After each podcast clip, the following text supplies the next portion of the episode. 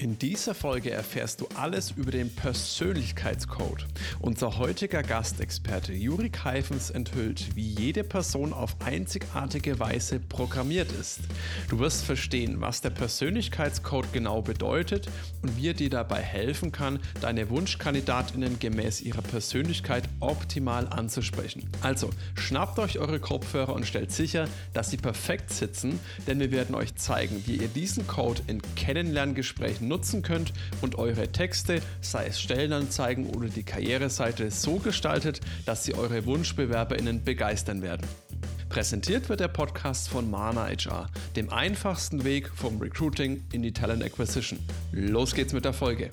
Nicht der erste, aber der beste deutsche HR-Podcast. Fachsimpeln und neue Dinge wagen. Austausch und Best Practice fördern. Ins Personal muss mehr investiert werden. Wie sieht die Zukunft von HR aus? Juri, meine erste Frage hat gar nichts mit dem heutigen Thema zu tun, interessiert mich aber nicht weniger. Was ist denn die beste Soße zu Fritten? Andalus. Andalus, okay, jetzt musst du mich aufklären. Was genau ist Andalus?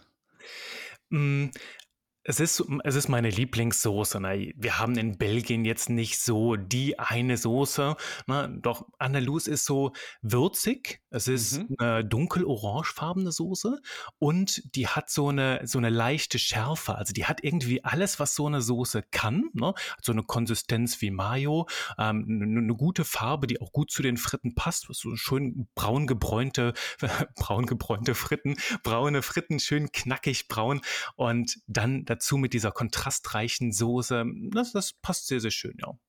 Sehr cool, habe ich noch nie gehabt, aber muss es definitiv, äh, du hast es mir auf jeden Fall gut verkauft, würde ich sagen, muss ich auf jeden Fall ausprobieren. Du hast jetzt gerade schon im Nebensatz verraten, warum ich dich das frage, weil ich glaube, wir hatten noch nie jemanden, den ich das ernsthaft so fragen konnte, weil ich glaube, Belgien und Belgier sind ja schon die absoluten Fritten-Profis und Experten. Also wenn ich, wenn ich jemanden fragen kann, dann glaube ich dich in der Hinsicht. Und wir hatten doch, glaube ich, noch niemanden aus Belgien im Podcast. Deswegen musste ich diese Frage unbedingt stellen. Ja, spannend. Und du hast es auch direkt richtig formuliert, ne?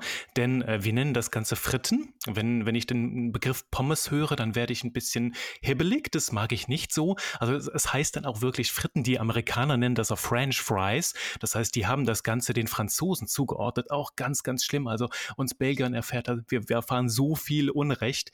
Dabei, ähm, ja, kennen wir und unsere Mütter die super tollen Rezepte für knackige, frittierte Sonnenstrahlen Skandalen, wie mal eine, eine Dame auf LinkedIn das nannte. Und ja, ich bin halt ganz stereotyper Belgier, großer Fan von Fritten, von Pralinen und auch belgischen Starkbieren. Ja, da merkt man schon, da ist bei euch auf jeden Fall sehr viel Leidenschaft bei dem Thema dabei. Und das finde ich sehr, sehr cool. Springen wir mal rüber zu dem heutigen Thema. Die HörerInnen haben es vielleicht auch schon gesehen in dem ähm, Titel des Podcasts oder der Podcast-Folge, dass es heute um den Persönlichkeitscode geht. Das klingt jetzt erstmal sehr, sehr spannend. Ein Stück weit muss ich sagen, fast mystisch. Was ist denn der Persönlichkeitscode? Im Grunde genommen ist das eine Kodierung, die uns Menschen entschlüsselt. Warum ticken wir Menschen, wie wir nun mal ticken? Also die Idee dahinter ist ganz einfach, ist natürlich auch jetzt ein bisschen für die Vermarktung des Themas. Wir Menschen sind alle programmiert ne, von Geburt an. Die, die Epi, Epigenetik sagt sogar, wir sind heutzutage schon, sogar schon programmiert als Menschen, bevor wir überhaupt das Licht der Welt erblicken, dass du tatsächlich schon vor der Geburt im Mutterleib schon eine gewisse Art der Programmierung stattfindet. Sprich, unsere, unsere Festplatte, ne, unser Gehirn ist ja ganz am Anfang komplett unbeschrieben und mhm. wir lernen. Natürlich gibt es da genetische Einflussfaktoren, doch die sind auch abhängig durch eine Prägung des Umfelds. Das heißt, warum wir so ticken, wie wir ticken im Erwachsenenalter, ist grundsätzlich eine Frage der Programmierung, die wir im Alter von minus neun bis äh, minus neun Monate bis so plus minus sechs, sieben Jahren erfahren haben. Denn in diesen ersten Lebensjahren formt sich unser Bewusstsein. Man sagt halt auch, ne, die Menschen äh, im Alter von eins bis fünf gehen fast bewusstlos durch die Welt, weil sie da noch alles aufsaugen. Das Bewusstsein ist noch dabei, sich zu formen und insbesondere Einflusspersonen wie die Eltern, wie Lehrer und, und, und halt das direkte nächste Umfeld beeinflussen maßgeblich, wie sich diese Festplatte dann später formatiert, wie wir programmiert sind. Wenn jetzt zum Beispiel jemand von Anfang an sagt, du, äh, du, Dominik, es ist ganz, ganz wichtig, Fehler zu vermeiden, ne? bloß nichts falsch machen, bloß nicht zu viel riskieren, kann es auch durchaus sein, dass du später mit diesem Mindset halt durch die Welt gehst. Wenn du allerdings aufwächst, so im Spirit, du, Dominik, probier mal einfach alles aus, hau auf den Putz, äh, ne? wenn du auf die Nase fällst, stehst du einfach wieder auf und dann geht's weiter, wirst du wahrscheinlich zu einer ganz anderen Persönlichkeit heranreifen. Das war jetzt ein ganz einfaches Beispiel, ne? um zu zeigen, wie wir von Anfang an programmiert sind, welche Überzeugungen unser Verhalten prägen und halt auch unser Denken. Und der Persönlichkeitscode ist im Grunde genommen, um die Frage jetzt zu schließen, mhm. ähm, eine Art und Weise zu entschlüsseln, wie tickt ein Mensch in einem gewissen Kontext und wie darf ich mit ihm sprechen, damit er sich optimal verstanden fühlt. Also es geht ums Menschenverstehen im groben Sinne. Das klingt sehr, sehr spannend. Da würde ich dann gerne, wir sprechen heute speziell das ganze Thema nochmal, wie kann man dieses Wissen erstmal, dass Leute so programmiert sind, wie, wie finde ich das heraus, um dann die Leute im Recruiting, in der Talent Acquisition eben richtig anzusprechen und da mhm. spezifisch mhm. mit der Sprache.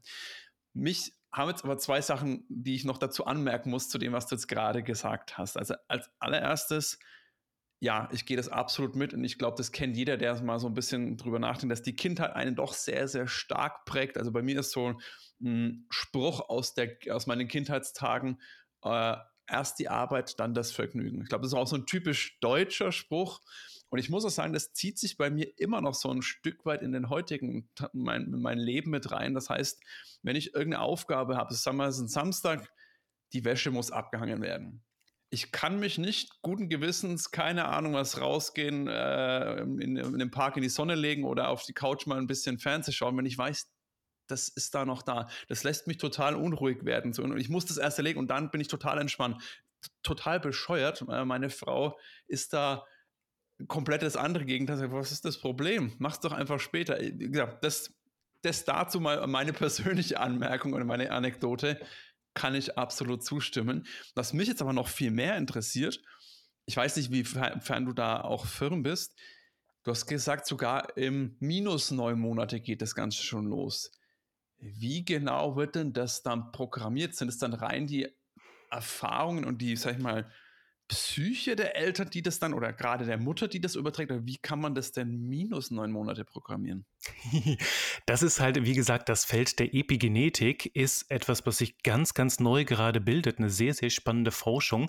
Ich bin da persönlich nicht ganz so firm drin. Es steht auf meiner Bucketlist. Also wenn ich mal ganz viel Zeit habe, ich veranschlage mir jedes Jahr ein sehr üppiges Fortbildungsbudget. Dieses Jahr habe ich das schon ausgereizt. Doch ich sage halt immer, wenn ich viel Zeit habe, werde ich als nächstes meine Nase da hineinstecken. Ich weiß so viel, dass es halt auch mit hormoneller Prägung zu tun hat. Du schwimmst ja da in einem Fruchtwasser und das halt sehr stark verbunden ist. Jetzt, ich lehne mich jetzt hier aus dem Fenster, ne, weil ich einfach so ein bisschen plaudere äh, von dem, was ich da bisher mitgenommen habe, mhm. dass da natürlich halt auch ist direkt verbunden mit dem Körper der Mutter.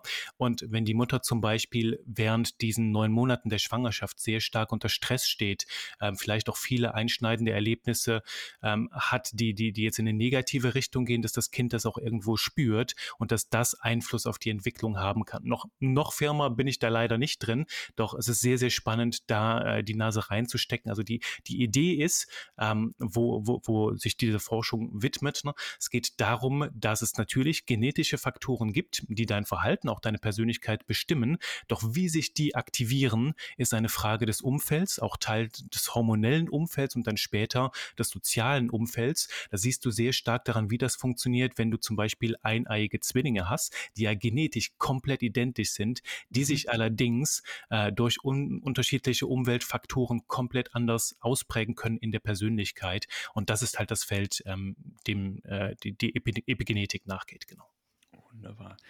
Jetzt haben, habt ihr mit dem Persönlichkeitscode ein, ein Modell, würde ich es jetzt mal betiteln, womit man jetzt, wenn wir mal den Schwung zum Recruiting rüber schaffen, ich habe bestimmte Personen vor mir und möchte die idealerweise ansprechen. Darum geht es ja heute auch. Wie genau funktioniert das denn, beziehungsweise vielleicht auch, es geht ja streng genommen darum, Leute auch Unterschiede zu erkennen und zu wissen, wie sind die einen, wie sind die anderen. Jetzt gibt es ja da auch schon gewisse Modelle am Markt, zum Beispiel das Disk-Modell ist ein ganz, ganz bekanntes. was unterscheidet jetzt euer Programm oder euer Modell von den am Markt schon äh, ja, vorhandenen Modellen? Ja, genau. Also der Persönlichkeitscode, das ist halt so ein, so, so ein der Titel eines Buches, das ich zusammen mit meinem Co-Autor, dem Ulrich Oldehaver, geschrieben habe, ne, damit auch für die, für die Leute so ein bisschen klarer wird, was ist das große Wir, ne, wer steckt dahinter. Und wir sind auch nicht die Erfinder dieses Modells der Metaprogramme, sondern wir haben das Thema jetzt in die breite Öffentlichkeit gebracht. Und zwar das halt wichtig, dass mehr Menschen davon erfahren, ist nämlich eher so ein Nischenthema, das unterm Radar schwimmt.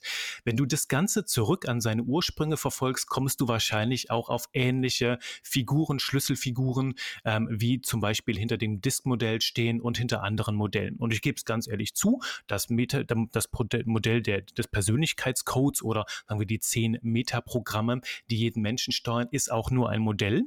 Die, das Faszinierende daran ist jedoch, dass es sehr schnell halt auch ganz konkrete Handlungsimpulse mitgibt, wie darf ich mit jemandem sprechen. Weil ich spreche halt auch als Werbetexter immer wieder mit, mit äh, Recruitern und mit Unternehmen, die sagen mir, ja, ja, ich kenne das alles, ne, der und der Typ und so. Und wo ich mir sage, okay, wenn du das denn kennst, warum steht in deinen Anzeigen immer noch die Themen mit Teamfake, Belastbarkeit, weißt du, dieses ganze generische Geschwafel, was überall steht. Und da gucken mich die Menschen manchmal fragend an.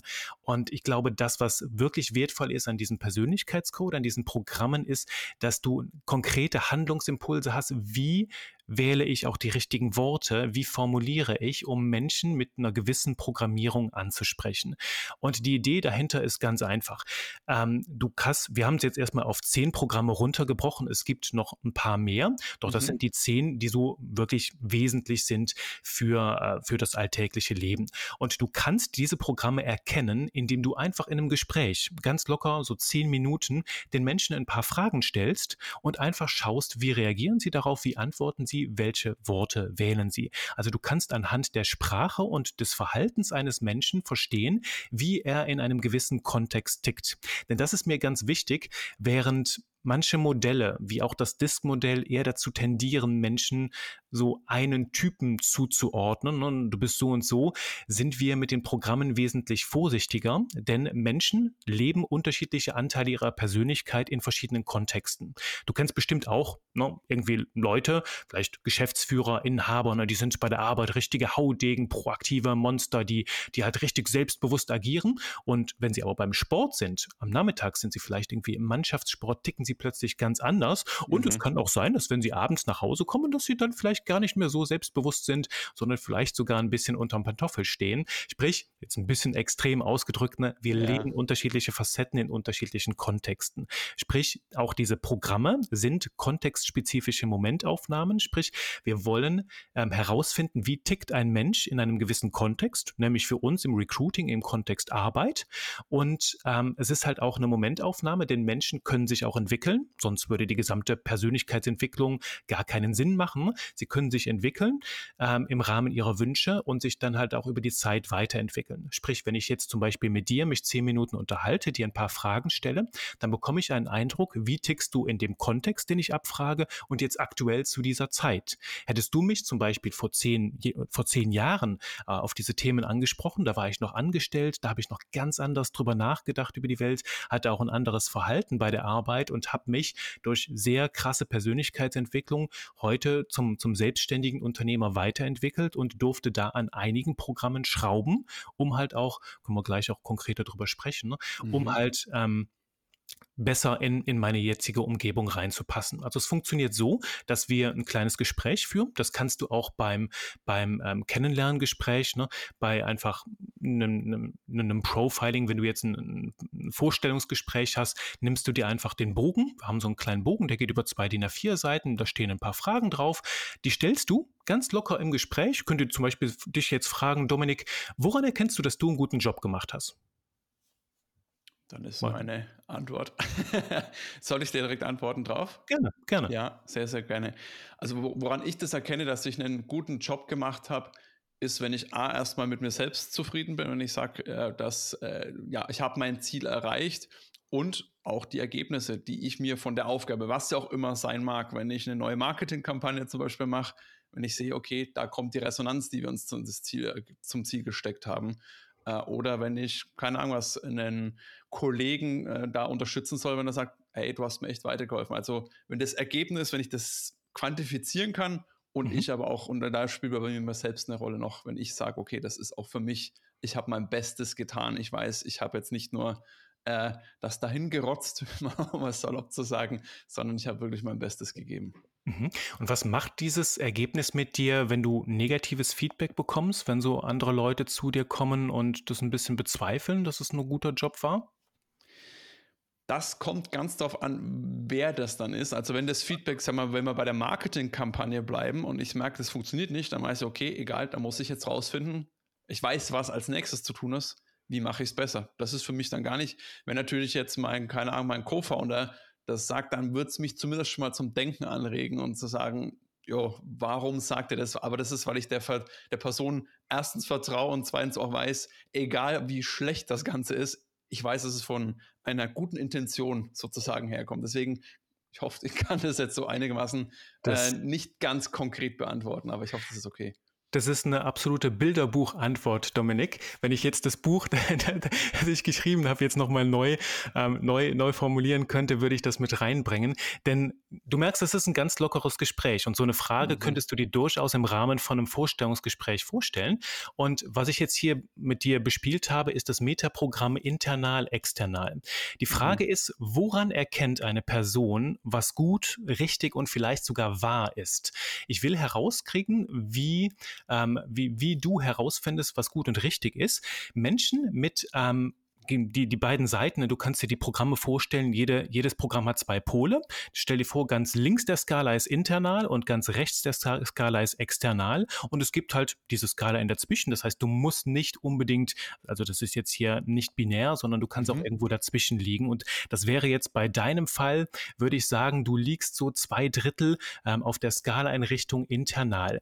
Denn Menschen mit einem internalen Programm wissen von sich heraus, was gut und richtig ist. Wenn du die die halt fragst, woran erkennst du, dass du einen guten Job gemacht hast, dann sagen die sowas wie, ja, du, äh, das spüre ich, die zeigen vielleicht auch auf sich selbst, ne? Du hörst viel das Wort ich und ähm, die sagen vielleicht auch sowas, du, das habe ich im Urin, das ist so eine Gefühlssache. Ne? Also die Wahrheit liegt internal, die Antwort mhm. auf diese Frage in ihnen drin.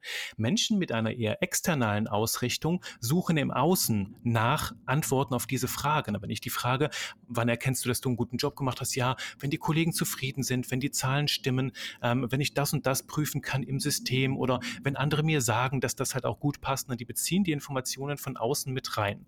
Und das macht einen phänomenalen Unterschied, ähm, je nachdem, wo ich dich einsetzen möchte, denn du bist auf jeden Fall an, an einer Führungsposition unternehmerisch ähm, sehr, sehr gut aufgestellt damit, denn Menschen, die sehr internal sind, es gibt manche Politiker, die konnten sich vor eine Kamera stellen und vor Milliarden mhm. von Menschen sagen, ähm, ob es vielleicht in Corona eine gute Idee sein könnte, uns direkt Desinfektionsmittel in die Venen zu sprühen, weil ähm, das ja den Coronavirus tötet. Und wenn du das kannst mit einer, mit einer Inbrunst, mit einer Selbstsicherheit, das, will schon gekonnt sein. Das ist absolut krass internal. Menschen mit so einem Muster, die können halt teilweise super, super selbstsicher wirken, manchmal aber auch beratungsresistent und dickköpfig. Die mhm. brauchen auch kein Feedback von außen und die geben wenig Feedback. Und deswegen habe ich die Frage, die zweite Frage gestellt, ne? was macht es denn mit dir, wenn du Feedback bekommst? Und das war auch eine ganz klassisch internale Reaktion.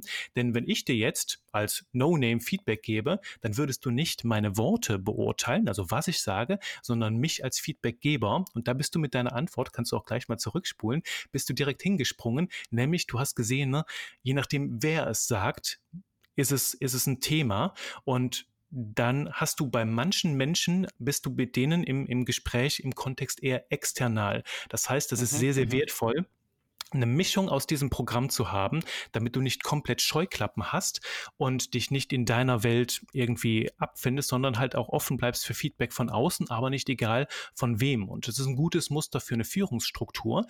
Und ähm, wenn ich das jetzt herausfinde, weiß ich schon mal, okay, mit dem Dominik, wenn ich dem mit dem rede, du weißt aus dir heraus, was gut und richtig ist, sprich, ich werde mich hüten, dir direkte Kommandos zu geben und dir zu sagen, was du zu tun hast. Denn ich könnte mir vorstellen, du magst das gar nicht, wenn irgendjemand zu dir kommt und sagt, du Dominik, ich glaube nicht, dass du wirklich Ahnung von Recruiting hast. Also ich erzähle jetzt mal, wie das wirklich läuft und wahrscheinlich würde ich dich triggern mit so einer Aussage.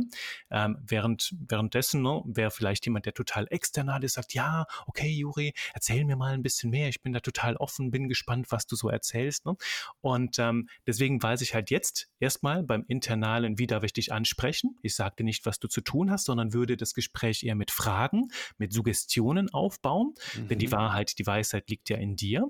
Und auf der anderen Seite, wenn ich eine Stelle besetzen will und ich suche zum Beispiel eine Führungsposition und finde heraus, okay, der Dominik ist komplett krass bis hinten gegen internal, das könnte gefährlich werden, wenn er sich von niemandem was sagen lässt. Und deswegen mhm. die zweite Frage, da hast du sehr, sehr gut beantwortet, wärst du für mich da auch schon sehr gut durchgekommen durch das Gespräch.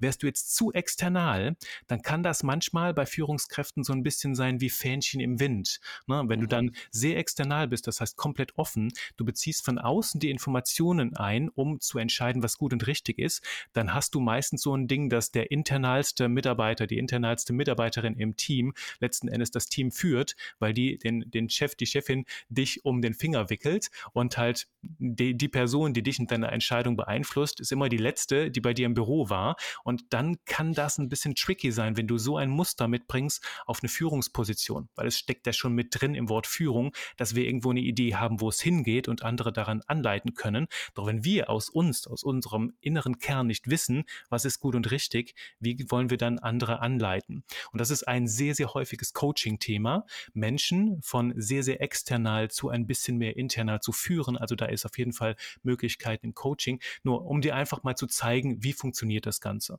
Du kannst mhm. über Fragen, über Beobachtungen in der Sprache schauen, wie tickt eine Person in einem gewissen Kontext. Ich hätte dich jetzt auch fragen können, du Dominik, woran weißt du, dass du eine gute Beziehung lebst? Kann es sein, dass du ganz anders antwortest, ne, weil es ein anderer Kontext ist? Mhm. Dann finde ich mhm. heraus, wie tickst du? Ich weiß, wie darf ich mit dir sprechen? Und vor allem, wie kann ich dich einsortieren jetzt in meinem Team von deiner Persönlichkeitsstruktur, von deiner Programmierung? Wie passt du da rein? Du kannst das sehr schön machen, wenn ich jetzt ein Team habe von zehn Leuten und ich mache eine Metaprogrammanalyse, also unterhalte mich mit jedem zehn Minuten, habe dann so eine Idee, wie ist das Team Team aufgebaut, dann kannst du schon alleine von den Metaprogrammen der Menschen sagen, welche Leute sich nicht verstehen, welche sehr gut klarkommen und wo es auf jeden Fall Konflikte geben kann. Einfach weil du merkst, ne, so Programmierungen, äh, wenn jetzt alle Leute im Team internal sind und alle wissen ganz genau, was zu tun ist, dann mhm. kann das schon mal zu Reibereien führen. Wenn du jetzt allerdings ein Team hast, das komplett external aufgestellt ist, ne, alle Leute fragen immer andere, wenn du jetzt halt dir überlegst, Entscheidungen treffen, ja. ganz genau, dann lähmst du dein Team Team. Und wenn du dir jetzt überlegst, du stellst jemand neuen ein, und das ist die Magie jetzt von, von diesen Programmen. Du willst natürlich jemanden, der fachlich komplett qualifiziert ist. Das ist ohne Frage. Das ist die eine Sache.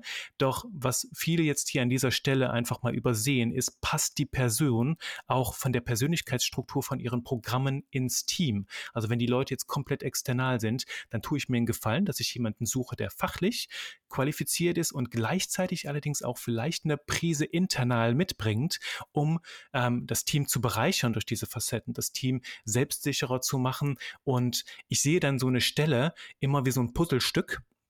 Also du hast ein Puzzle, das Team ist das Puzzle und wenn ich du hast ja auch schon mal gepuzzelt, noch ein Puzzle gemacht, dann mhm. schaue ich mir, wenn ich das richtige Stück suche, wie sind denn die Umrisse drumherum und überlege mir, okay, was passt denn da jetzt perfekt rein, damit dieses Team von der Performance noch besser wird und suche dann das, was optimal reinpasst. Und wenn ich das jetzt herausfinde, wie sind die wesentlichen sechs, sieben Programme, die für diese Stelle wichtig sind, dann kann ich das schon in die Stellenbeschreibung mit reinschreiben. Ne? Bei dir würde ich zum Beispiel sagen, du weißt von dir heraus, ähm, was gut und richtig ist in diesem, in diesem, ähm, in diesem Umfeld, kannst eigenverantwortliche Entscheidungen treffen oder wenn du jetzt sehr external wirst, dann würde ich sagen, du bist sehr gut da drin, dich mit anderen abzustimmen, ähm, unterschiedliche Meinungen mit einzubeziehen und dann den perfekten Weg zu finden. Und je nachdem, wie du gerade von der Persönlichkeit gestrickt bist, würdest du bei dem einen sagen, yes, das bin ich. Und bei dem anderen würdest du sagen, boah, nee, bleib mir weg mit dem Job. Und so kannst du schon sehr, sehr genau äh, von Anfang an die, die Weichen stellen, ne? wie, wie baue ich diese Anzeige auf, welche Worte wähle ich da drin. Heute möchte ich dir kurz etwas zum Mana HR erzählen. Unsere Talent Acquisition Software bietet Lösungen für Recruiting und Personalmarketing. Alles mit einem Ziel. Du sollst die Leichtigkeit im Recruiting spüren. Schau doch einfach mal auf mana-hr.de. Den Link findest du auch direkt in den Show Notes vorbei und buche eine kostenlose Demo, wenn du erfahren möchtest, wie Mana HR dein Recruiting erleichtern kann. Das wäre jetzt nämlich auch nochmal meine Frage gewesen, weil wir hatten jetzt ein Beispiel an mir gehabt, wo ich die Person schon vor mir habe, mit der Person sprechen kann. Wenn jetzt viele unserer ZuhörerInnen sind ja im Recruiting, Talent Acquisition, HR-Kontext tätig. Die haben jetzt einmal oft die Herausforderung, okay, ich habe jetzt eine, eine Karriereseite oder nehmen wir mal das Beispiel Stellenanzeige, aber ich glaube, das ist wirklich so am griffigsten. Ich habe jetzt hier eine Stellenanzeige. Wie gehe ich denn jetzt da am besten vor? Schaue ich mir erst das Team an, das, was du schon gesagt hast, und schaue sozusagen, was äh, ich mag immer, die, wir hatten neulich einen Gast, die Natalie äh, hat äh, per Receivers hat gesagt, sie mag nicht das, das Wort Team Fit, sondern Team Ad. Und ich glaube, das beschreibt auch das, was du äh, umrissen hast. Es sollen ja nicht alle gleich sein, es sollen ja nicht alle reinfitten, dass alle external oder internal, sondern man bereichert sich ja. Deswegen Team Ad finde ich ein sehr, sehr gutes Wort, ist mir seitdem auch im Kopf geblieben. Das heißt, analysiere ich erst das Team und schaue, was ist dann das, das Missing Piece und versuche das dann sprachlich richtig anzusprechen oder nehme ich auch Leute aus dem Team, wo ich sage, so jemand ähnlich, weil der hat eine, sag mal, ist eher external, der Rest ist alle internal. Wir brauchen ein externes und nehmen eine Person aus dem Team und sprechen mit der, also das, was du jetzt mit mir gemacht hast, um das abzuleiten, wie gehe ich da am besten vor? Du hast den genau richtigen Riecher gehabt, wie du dabei vorgehst. Also zuerst natürlich die fachliche Frage und dann mich fragen, was möchte, was verlange ich von dieser Position? Ich stelle bei solchen Dingen gerne die Zielfrage. Angenommen, Dominik, du hast die perfekte Person gefunden. Woran würdest du erkennen, dass sie einfach perfekt zur Stelle passt? Ne, und dann halt gucken, was sagst du, weil ich dich damit, ich lenke deine Wahrnehmung, deine Aufmerksamkeit auf die Zielsituation und dass du dann sagst, du, ich brauche jemanden, der vielleicht mal ein bisschen frisches Denken ins Team bringt. Das würde jetzt ins Metaprogramm optional prozedural gehen. Jemand, der ein bisschen Selbstsicherheit mitbringt, der andere auch anleiten kann, dann würde ich sagen, ja, okay, internal, external. Also wir würden erstmal schauen, wie stellst du dir die ideale Besetzung vor? Und aus dieser, aus dieser Position heraus, wie sollte sich die Person verhalten? Also wir spielen mal einfach so Wunschkonzert und identifizieren die Programme, die dahinter liegen. Das können wir ganz einfach machen anhand von einem Fragebogen und dann haben wir im Grunde genommen so ein, so ein Profil. Wir haben die Person geprofiled und stellen dann fest, okay, wie übersetzen wir das jetzt in Worte? Also ich würde schon gucken, was ist das Ideale von deinem Wunsch heraus? Was braucht das Team? Und die Ergänzung dazu finde ich super. Also die Du hast es auch eben mit deiner Frau schön gesagt, weil deine Frau offensichtlich ganz andere Programme hat als du in einem gewissen Kontext mhm. und dadurch ergänzt ihr euch so phänomenal gut. Und das hast du auch in einem Team. Ne? Ein Team, das, ähm, das, das sehr external ist, wird plötzlich durch etwas internale Würze, durch zwei, drei Leute, die da reinkommen, ganz anders ticken, sich ganz anders ergänzen können, weil sie gegenseitig voneinander profitieren können. Und dadurch kannst du die Performance mal locker ähm, um, um einiges anheben. Und deswegen würde ich diese, diese beiden Dinge mit analysieren. Also was braucht das Team und was wünschst du dir idealerweise? Und dann würde ich hingehen, die Programme identifizieren und die in Worte übersetzen setzen. Und ähm, das wäre dann, ich gebe dir noch ein anderes Metaprogramm-Beispiel, ich habe es jetzt gerade schon angesprochen, optional prozedural. Ähm, auch hier wieder mhm. Skala, ne? links optional, rechts prozedural, kannst du auch umdrehen, und das hat hier keine Wertung. Ähm, hier ist die Frage, ähm, was motiviert einen Menschen äh, zum Handeln? Liegt es eher darin, die Person, ne, dass sie sehr, sehr gerne neue Wege erschafft, neue Optionen schafft. Sie liebt es, mit Regeln zu brechen und auch dort neue Wege zu schaffen, wo es schon welche gibt. Das ist das Optionale. Ne? Und Prozedural bedeutet, sie liebt es, ganz klaren Prozeduren zu folgen, Schritt für Schritt Anleitungen. Sie ist davon mhm. überzeugt, irgendwo auf unterbewusster Ebene, dass es diesen einen Weg gibt, eine Sache zu tun, der komplett richtig ist. Und es gibt nur diesen einen Weg und den will sie finden. Und das ganz Schöne dabei, sie will den bis zum Ende durchziehen. Das heißt, Menschen mit einem prozeduralen Muster sind super gut darin, Dinge, Prozesse zu befolgen und bis zu einem Abschluss zu bringen. Menschen mit einem optionalen Muster sind eher gut darin, neue Ideen zu entwickeln, doch nicht unbedingt dann auch zum Ende zu bringen. Und wenn du das jetzt dir mal, dir mal durch den Kopf gehen lässt, wenn du ein Team hast voller optionaler Freigeister, ne, die ganz viele Ideen entwickeln und und, und dann na, natürlich auch kreativ das Unternehmen bereichern. Doch du hast niemanden, der sie zu Ende führt, weil, ich meine, es liegt in der Natur der optionalen Menschen. Ne? Du hast heute äh, eine Mitarbeiterin, die ist da, die entwickelt einen supergeilen Plan, geht dann abends zufrieden nach Hause und morgen kommt sie wieder zur Arbeit und entwickelt einen ganz neuen Plan. Und das Traurige ist, dass es kann super wertvoll sein für die Innovationskraft eines Unternehmens. Mhm. Ne? Ähm, Talente für mehr Patente, nenne ich das ganz gerne. Ich reime super gerne als Werbetexter. Und ähm, die dieser Innovationskraft, die ist einfach unschätzbar wertvoll, doch es braucht auch die Leute, die diese Aufgaben aufgreifen und dann zu Ende führen. Und wenn du jetzt jemanden hast, der eher prozedural ausgerichtet ist und ihr Ideen mitnimmt und dann in einen Prozess zu Ende führt, dann wird daraus ein Schuh.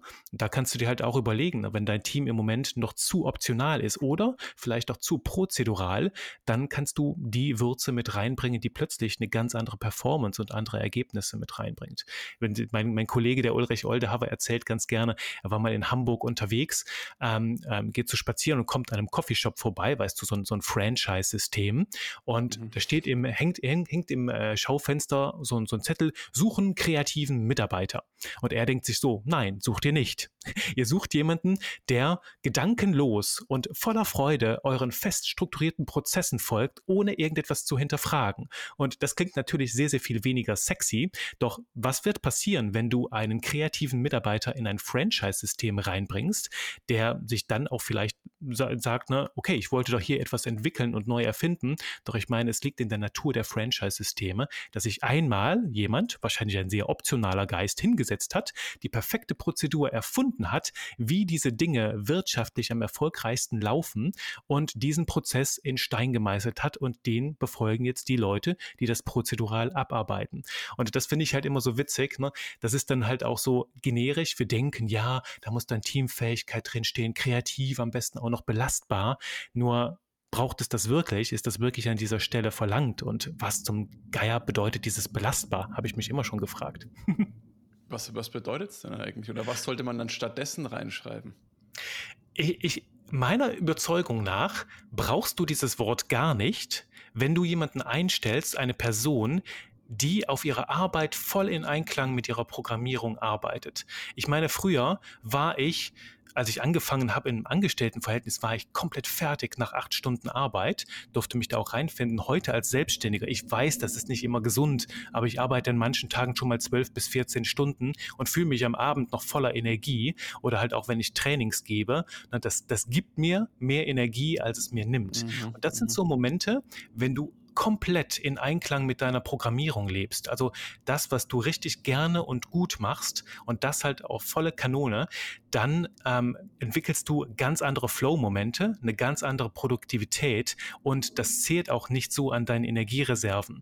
Ähm, also es geht da schon darum, ordentlich zu verschnaufen, weil mich muss man mehr bremsen ab und zu, äh, weil ich mich sonst so krass verausgabe, dass ich irgendwann äh, selbst ähm, ein bisschen hechle. Nur das, was wir mit belastbar meinen, ist ja, dass die Leute durchziehen, sich nicht von kleinen Widerständen unterkriegen lassen und indem wir vor, vorab halt genau Wert darauf legen, dass sie die richtigen Programme mitbringen, die auf dieser Stelle gefragt sind, dann arbeiten sie den ganzen Tag in Einklang mit ihren natürlichen Stärken und dann brauchst du halt nicht viel Überwindungskraft, dann brauchst du auch kaum Motivation. Auf der anderen Seite, wenn du jeden Tag gegen deine Programmierung arbeitest, gegen deine Stärken, also einen Job annimmst, der so gar nicht zu dir passt, dann ist das ehrlich gesagt der beste Weg direkt in einen Burnout rein. Also wenn du sagst, hey, ich, ich liebe es, äh, zum Beispiel Prozesse zu befolgen und bin da sehr external. Also ich mag das, wenn ich von außen halt Hinweise mit einbeziehen kann und so wie etwas funktioniert. Und du kommst an einen Job, wo man permanent von dir verlangt, Dinge neu zu erfinden. Ne? Du hast überhaupt gar keine Konsistenz, gar keine Prozeduren und du bist komplett auf dich alleine gestellt. Dann arbeitet das, dann zehrt das halt echt an dir. Also du kannst dir das mal einfach vorstellen. Was ist deine entgegengesetzte Programmierung? Und es verlangt super viel Energie von dir, das überhaupt aufrecht zu erhalten, weil du in deiner Arbeit gegen dich selbst arbeitest, gegen deine Programmierung. Und ich finde, wenn du, wenn du dieses Thema dann hast, ne, dass du optimal im Flow mit dir selbst arbeitest, dann bist du von alleine belastbar, weil dann machst du es gerne, dann arbeitest du im Flow aus deiner persönlichen Stärke heraus. Und was bedeutet dann noch dieser Kontext Belastbarkeit? Ne? Ja. Vor allem, ich finde auch belastbar, oder wenn ich sowas in der Stellenanzeige lese, ist das bei mir direkt negativ behaftet. Mhm. Es klingt so, äh, ich werde da so ein bisschen ausgequetscht, vielleicht im schlimmsten Falle. Ich glaube, das ist auch in der heutigen Zeit, wo man sagt, man muss als Arbeitgebender sich wirklich attraktiv positionieren, die Leute wirklich überzeugen von sich selbst, ist das sowieso ein schwieriger Weg, wenn man dann belastbar reinschreibt und in das, wie bei mir, das sage ich ja ganz ehrlich, würde direkt zum Bild aufgehen, ja, da musst, wirst du so richtig, salopp gesagt, so richtig geknechtet. das, das sehe ich ähnlich. Also ich, ich, ich verstehe darüber, ich würde das jetzt übersetzen, wenn ich das lese, es soll belastbar sein, das bedeutet, dass ihr euren Laden nicht im Griff habt, dass es zu wenig Struktur gibt oder dass es nicht genug Leute gibt, ähm, um die, die, die Jobs zu erfüllen und ich darf das jetzt aus ausbaden. Also es ist für mich ein, ein, äh, ein Zeichen mangelnder Organisation, ähm, wenn man von den Menschen verlangt, dass sie belastbar sind. Und das kann sich natürlich durch, durch alles Mögliche herausziehen. Ne? Vielleicht sogar bis in die Preise. Das Unternehmen nimmt zu wenig Geld für seine Leistung, hat nicht genug Kohle, um die Leute anständig zu bezahlen oder genug Leute einzustellen und deswegen verlangen, also es sind halt große, große Zusammenspiele hier. Doch wenn wir unten anfangen und halt Menschen suchen, die nicht viel Motivation und Überwindung brauchen, um halt ihre optimale Produktivität zu entfachen, da können wir schon sehr, sehr viel tun, um, um High-Performance-Teams aufzubauen. Ja. Das Thema Ansprache, wir haben jetzt relativ viel öfters über so, ich nenne es mal Attribute und Benefits so ein Stück weit äh, gesprochen, auch wenn wir jetzt das Thema Stellenanzeige haben. Das Ganze sollte sich die richtsamer zielgerichtete Ansprache aber auch über den kompletten Stellentext über alles hinweg äh, erstrecken, richtig? Ja, ja, also du, du kannst auch was Benefits angeht, ähm, ich arbeite im, im, im Copywriting auch mit sogenannten Motiven, ne, also was, was bewegt die Menschen, weshalb sind sie da? Sind das Statusthemen, sind das Machtthemen? Arbeiten sie eher aus dem Gefühl der Verbundenheit, ne? Nähe im Team oder ist das für sie ein Abenteuerspielplatz, wo sie sich kreativ austoben? Ne? Das sind unterschiedliche Motive und je nachdem, welche Motive die Menschen mitbringen, würde ich auch die Sprache etwas anders aufbauen. Nur ähm, was Benefits angeht, würde ich halt auch auch nach den Metaprogrammen gehen und mir überlegen, was mag denn eine Person, was ist ihr wichtig? Wie zum Beispiel Menschen, die ein sehr prozedurales Muster hast, die werden dich lieben, wenn du sagst, du, es gibt ganz klare geregelte Abläufe, ähm, Prozeduren für alles, es gibt Pausenzeiten, es gibt, äh, weißt du, dass alles bis ins kleinste Detail geregelt ist und mhm. Menschen mit einem sehr optionalen Muster, die werden dich lieben, wenn du halt sagst, du, du hast sehr, sehr viel Freiräume, kannst das freiheitlich gestalten, hast Vertrauensarbeitszeiten und, und dergleichen, wo, wobei auch nicht immer das perfekte Wort, da klebt mittlerweile auch sehr viel dran. Und ähm, da würde ich halt auch von der, von der Metaprogrammstruktur ausgehen und mich fragen, jemand mit diesen Programmen, was lässt dessen Herz höher schlagen? Oder halt auch von anderen Programmen, es gibt eins, da geht es zum Beispiel um den Arbeitsstil der Person. Das hat drei Pole. Also wenn du dir jetzt vorstellst auf der Skala links, rechts zwei Außenpole. Das eine ähm, ist unabhängig, äh, in der Mitte steht beteiligt und rechts steht kooperativ. Das mhm. heißt, in welchem Umfeld bringt eine Person ihre maximale Produktivität? Entweder ist es also unabhängig ist das ganz krasse, dass der ganz krasse linke Außenpol setzen wir mal einfach nach links. Das bedeutet unabhängig, die Person arbeitet am produktivsten und am motiviersten, wenn, am motiviertesten, wenn sie auf sich alleine gestellt ist, in einen eng umgrenzten, abgetrennten ähm, ähm, Aufgabenbereich oder Verantwortungsbereich hat. Ne, also sie bestimmt, was sie tut, in welchem Rahmen. Es liegt alles in ihrer Verantwortung. Sie kann unabhängig von allen anderen arbeiten. Diese Menschen lieben es, in einem Einzelbüro zu arbeiten, ohne Störungen, ohne Unterbrechungen, ohne Präsenz von anderen Menschen, ne, was für mhm, sehr mhm. soziale Menschen auf der anderen Seite vielleicht jetzt sehr spooky klingt. Ne, äh, ich kann das hier kommunizieren, weil ich bin so. Ich bin Texter und als Texter sitzt du am besten zwölf Stunden am Tag, nicht zwölf, sagen wir acht, in deinem, in deinem Zimmerchen und mit, bist mit deinen Gedanken größtenteils alleine, weil es ist ein, ein, ein One-Man-Sport, das Texten oder ein One-Woman-Sport. Und da geht es halt darum, ne, sobald irgendwie Störungen von außen reinkommen, legt das meine Produktivität ziemlich krass lahm.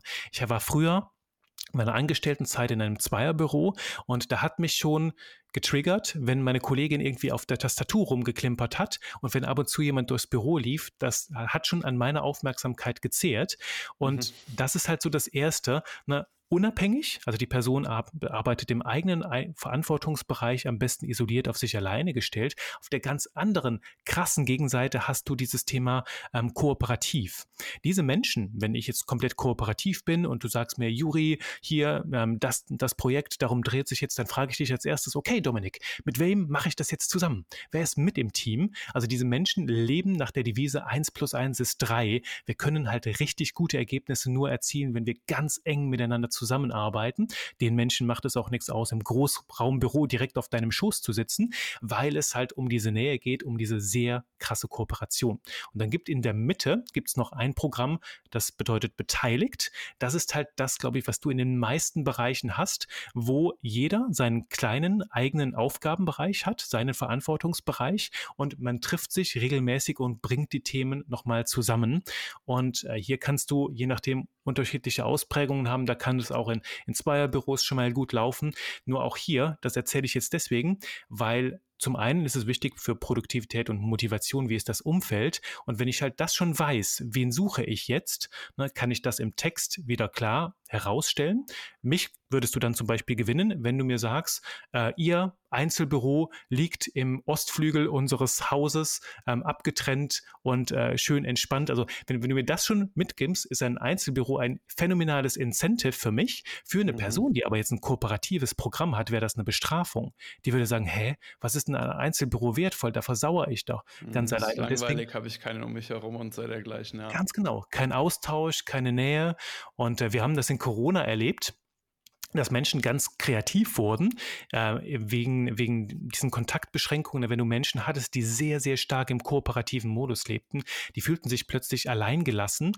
Und ähm, da haben manche, manche unserer Seminarteilnehmerinnen und Teilnehmer schöne Geschichten erzählt, dass sie zum Beispiel, jeder war im Homeoffice, doch sie haben einen Zoom-Raum aufgemacht oder dann irgendwie Google Meet oder Teams oder was auch immer du willst und haben da die Kamera angestellt, aber den Ton aus und die Leute, die sehr kooperativ waren, konnten ihre Kolleginnen und Kollegen links und rechts auf dem Bildschirm sehen und hatten damit dieses Gefühl der Verbundenheit und was für mhm. manche halt komplett gatter klingt, ne? die Leute, die halt sehr unabhängig arbeiten, die wissen, ah, endlich habe ich meine Ruhe zu Hause in meinem Homeoffice, ähm, wenn da nicht die ganze Familie zu Hause saß, das ist nochmal so ein anderes Thema und ähm, andere haben echt darunter gelitten. Und ja, das einfach nur als Beispiel, dass die Benefits nicht unbedingt eine Benefitwirkung für alle haben, sondern dass wir auch da schauen können, ne, was, ähm, was, was, was tut den Menschen gut, nach der jeweiligen Programmierung. Wenn du zum Beispiel mir einen Obstkorb hinstellst und ich bin komplett internal, würde ich sagen, du Dominik, du suchst mir nicht das Obst aus, das ich esse. Das weiß ich ganz genug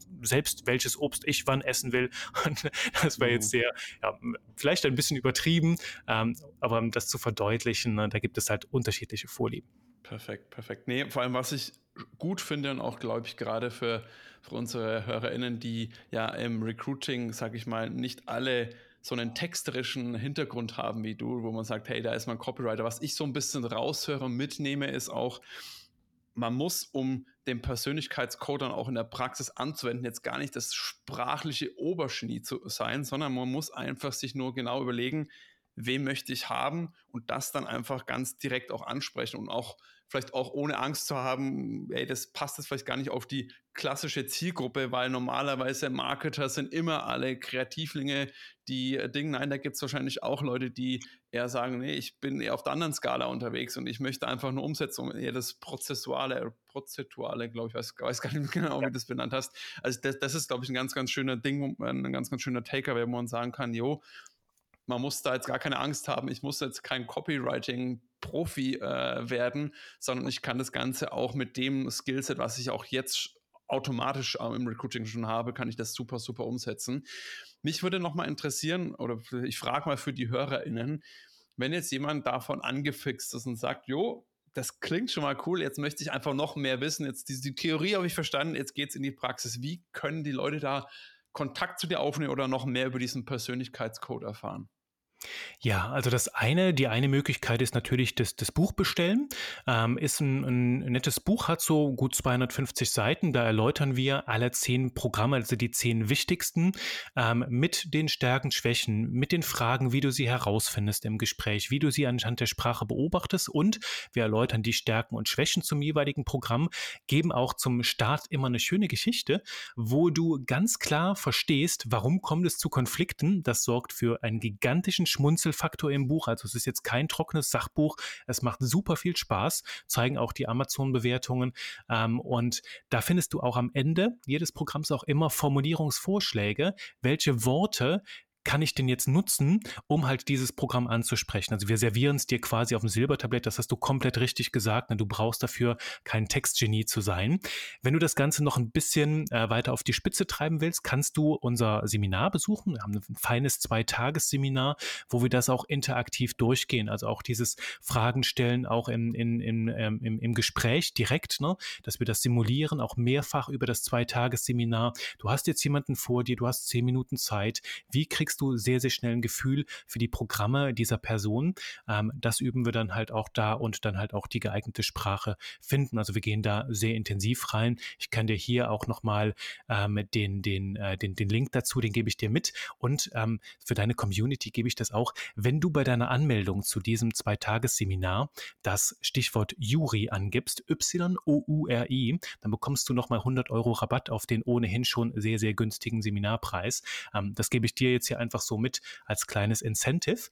Und ähm, da hast du auf jeden Fall zwei Möglichkeiten, sehr, sehr gut mit reinzukommen. Wenn du ins Thema Copywriting ein bisschen tiefer eintauchen willst, wir sprechen hier gerade kurz bevor da mein zweites Buch dieses Jahr erscheint. Das heißt, das Copywriting Geheimrezept. Da kannst du noch ein bisschen tiefer eintauchen in die Welt der verkaufsstarken Texte. Beide Bücher erschienen hier dieses Jahr 2023 im Redline Verlag. Ähm, sehr schöner Verlag mit sehr, sehr vielen coolen Büchern. Und eine Sache wollte ich dir noch mitgeben, Dominik, die kam mir gerade, ähm, als du diese Frage gestellt hast, die richtigen Worte finden, beziehungsweise keine Angst zu haben, auch mal was zu sagen. Das ist so ein Tipp, ich habe das noch nie in einer Stellenanzeige gesehen. Doch im Copywriting, im Werbetexten machen wir das ganz krass, zu sagen, wofür wir nicht stehen. Also wenn ich zum Beispiel, ich biete Copywriting-Kurse an, auch Trainings, wo ich halt ganz klar sage, du, bei mir gibt es erstmal kein langweiliges Theorietheater, sondern ich vermittle nicht nur Wissen, sondern ich baue mit dir Fähigkeiten auf. Das heißt, wir gehen in die praktische Umsetzung. Und bei mir, das ist keine Massenabfertigung. Ich nehme maximal acht Leute zum Beispiel für mein Programm. Also vergiss diese Dinger, wo du 50 Leute im Zoom-Call hattest. Bei mir persönlich, individuell, richtig, richtig mit Tiefgang. Und dieses, diese Art der Polarisierung auch ganz klar mal zu benennen, wofür stehst du nicht, kann so einem, auch einer Stellenausschreibung nochmal einen ganz klaren Drive mitgeben. Äh, wenn du die überlegst, na, welche Programmierung will ich anziehen, wofür stehen wir nicht, äh, habe ich noch nie gesehen, kam ich jetzt gerade drauf, weil du halt auch sagst, na, ein bisschen mutig sein, es verlangt etwas Mut, so klare Kante zu beziehen, doch das ist halt magnetische Kommunikation. Auf der einen Seite kannst du schöne Dinge formulieren, die Menschen anziehen, doch auf der anderen Seite kannst du halt auch das formulieren, wofür du nicht stehst, um halt alle Menschen nochmal extra abzustoßen, die nicht, also abstoßen jetzt im Sinne von ähm, nett an jemand anderen verweisen, die halt nicht zu dir passen. Und das, glaube ich, ist auch ganz, ganz krasses Potenzial für Stellenausschreibungen, damit die Menschen sagen, wow, ey, ihr passt von eurer Haltung, von euren Werten so krass zu mir, das resoniert so stark, wo kann ich mich bewerben? Ja, oder einfach, einfach mal was anderes. Ich glaube, die, die Stellenanzeige darf man durchaus an der einen oder anderen Stelle sowieso mal neu denken und weg von diesem, sag ich mal, Standard-Layout, was wir eh schon seit keine Ahnung, wie lange haben. Da kann man vielleicht auch noch mal was mitnehmen. Wunderbar. Juri, ich danke dir ganz, ganz herzlich für deinen Input. Das, die Links packe ich natürlich euch auch noch mal in die Show Notes, liebe HörerInnen. Und was ich auch persönlich noch mal mitnehme, Andalus-Soße muss ich von den Pommes unbedingt mal ausprobieren. Ich werde dir danach berichten, wie es mir geschmeckt hat. Und vielen, vielen Dank, dass du da warst. Hat mich wirklich sehr gefreut. Danke dir, Dominik. Es war mir eine Freude. Wie du merkst, geben wir uns immer sehr große Mühe, wertvollen Content für dich zu schaffen, den du dann auch kostenlos bekommst. Wenn dir jetzt unser Podcast gefällt und du uns auch weiterhin dabei unterstützen willst, dann abonniere jetzt unseren Podcast auf der Plattform deiner Wahl und wir freuen uns auch über deine Bewertung. In diesem Sinne, mach es gut und bis zum nächsten Mal. Ciao, ciao.